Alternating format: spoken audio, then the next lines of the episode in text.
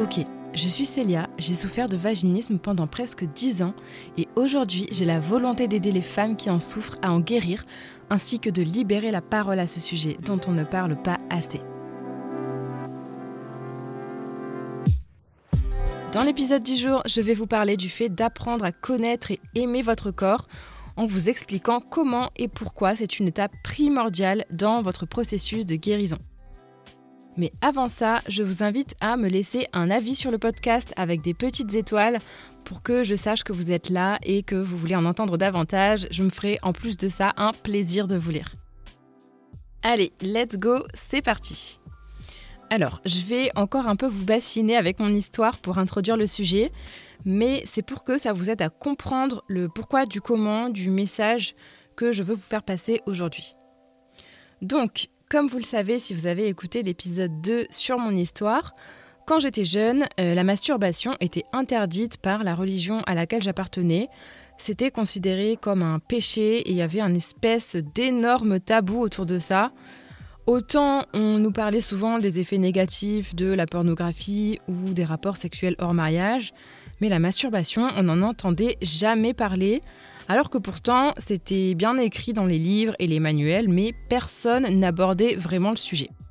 On savait juste, d'après ce qui était écrit, que c'était un truc un peu d'or la loi, quoi. Donc euh, voilà, déjà moi, Célia, la jeune fille obéissante qui voulait être un exemple de pureté, bah, vous pouvez vous douter que j'ai mis la croix sur cette partie de mon intimité. D'abord euh, par peur, par euh, culpabilité, et puis par honte aussi, parce que ben, le tabou, il était tellement énorme que pour moi, c'était devenu carrément euh, un truc honteux. Et je me suis en fait totalement interdit l'accès à cette partie de mon corps parce que bah, j'ai eu l'impression que c'était ce qui était requis de moi. Donc, première chose, autorisez-vous l'accès à vos parties intimes. Comment voulez-vous autoriser l'accès à votre partenaire, donc quelqu'un d'extérieur et d'étranger pour votre corps, si vous-même vous vous l'interdisez? C'est pas cohérent. C'est comme si vous aviez chez vous une pièce où vous n'aviez pas le droit de rentrer et que le jour où votre partenaire arrive chez vous, il vous demande de visiter cette pièce. Ben, votre réflexe, ce sera de lui dire ben non désolé, tu peux pas rentrer là-dedans, c'est une pièce interdite. Jamais vous allez lui dire oui oui vas-y, euh, pas de problème, open bar. Non. Il faut d'abord que vous leviez l'interdiction, puis que vous alliez explorer toute seule pour vous familiariser avec l'endroit, apprendre à le connaître, et ensuite, vous pourrez faire euh, une visite guidée sans problème euh, à qui vous voulez. Après, je fais une petite parenthèse pour celles qui sont croyantes, euh, pratiquantes, quelle que soit votre religion. Je suis pas en train de vous dire allez-y, masturbez-vous, c'est génial, parce que je sais qu'on a toutes nos convictions personnelles et je respecte ça. Mais juste ouvrez un peu votre esprit sur votre corps. Si vous croyez en Dieu, bah dites-vous que Dieu a créé votre corps de cette manière, donc je vois pas pourquoi vous ne pourriez pas apprendre à connaître tous ses recoins et si vous ne croyez pas en Dieu, dites-vous tout simplement que c'est votre corps, il vous appartient, donc vous n'avez aucune raison de ne pas aller à sa rencontre. L'autre croyance limitante qu'on peut avoir aussi, c'est de penser que notre vagin est sale et qu'on ne veut pas y mettre ses doigts. Alors encore une fois, c'est une idée complètement fausse qu'on se fait. Si vous n'avez pas de mal à mettre un doigt dans votre bouche sans vous être lavé les dents avant, ce qui je pense ne vous pose pas de problème majeur, eh bien sachez que vous n'avez même pas à vous poser la question pour votre vagin parce qu'il est bien plus propre que votre bouche. Je vous rappelle qu'il a une fonction auto-nettoyage. Oui, on est bien en train de parler de votre vagin, pas d'un robot cuisine de téléachat. Hashtag perte blanche, vous-même vous savez. Bon, revenons aux choses plus sérieuses. Maintenant, on va parler concret. Quels sont les exercices que vous pouvez faire pour apprendre à connaître votre corps? Vous l'avez sûrement déjà lu et entendu, on ne le présente plus, c'est l'exercice du miroir. Un grand classique pour les femmes qui ne souffrent pas de troubles en particulier, mais pas si anodin pour celles qui sont atteintes de vaginisme, ou en tout cas pour beaucoup d'entre elles.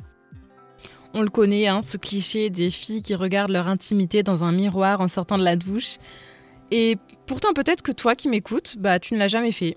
Et c'est pas grave, il n'y a aucune honte. Quel que soit ton âge, c'est jamais trop tard pour euh, tenter l'exercice. Attends d'avoir un moment où tu es sûr de ne pas être dérangé.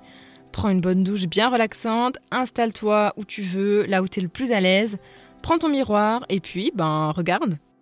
Peut-être que tu verras aucun trou et c'est normal, tu es considérée comme une étrangère par ton cerveau, donc ton périnée, en gros, il fait l'agent de sécurité, il ferme l'accès à ton vagin en se contractant.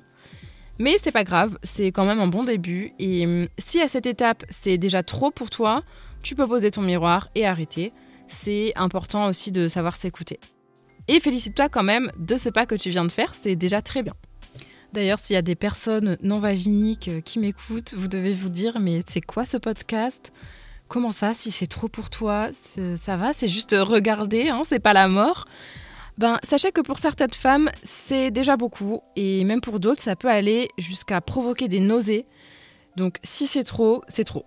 Par contre, ce qui est très important, c'est que dans votre tête, vous ne vous en arrêtiez pas là. Il faut vous dire que vous allez refaire cet exercice et que vous allez finir par vous habituer. C'est vraiment hyper important.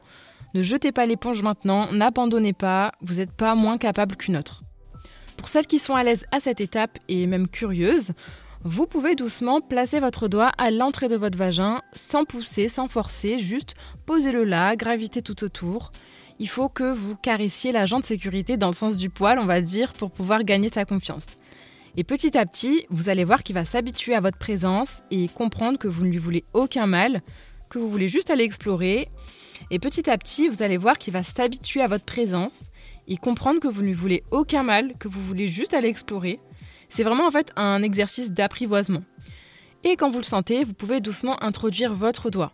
Donc centimètre par centimètre, millimètre par millimètre, même s'il le faut. Peut-être même pas tout aujourd'hui, mais si vous êtes à l'aise, ne vous empêchez pas d'y aller. Et essayez de ressentir toutes les sensations à l'intérieur. La texture, la chaleur. Et vous allez voir qu'une fois l'exercice terminé, vous allez vous demander, mais hein, tout ça pour ça? Parce qu'en fait, une fois qu'on arrive à passer ce cap, en le regardant avec du recul, bah, on se rend compte qu'il n'était pas si énorme que ça finalement.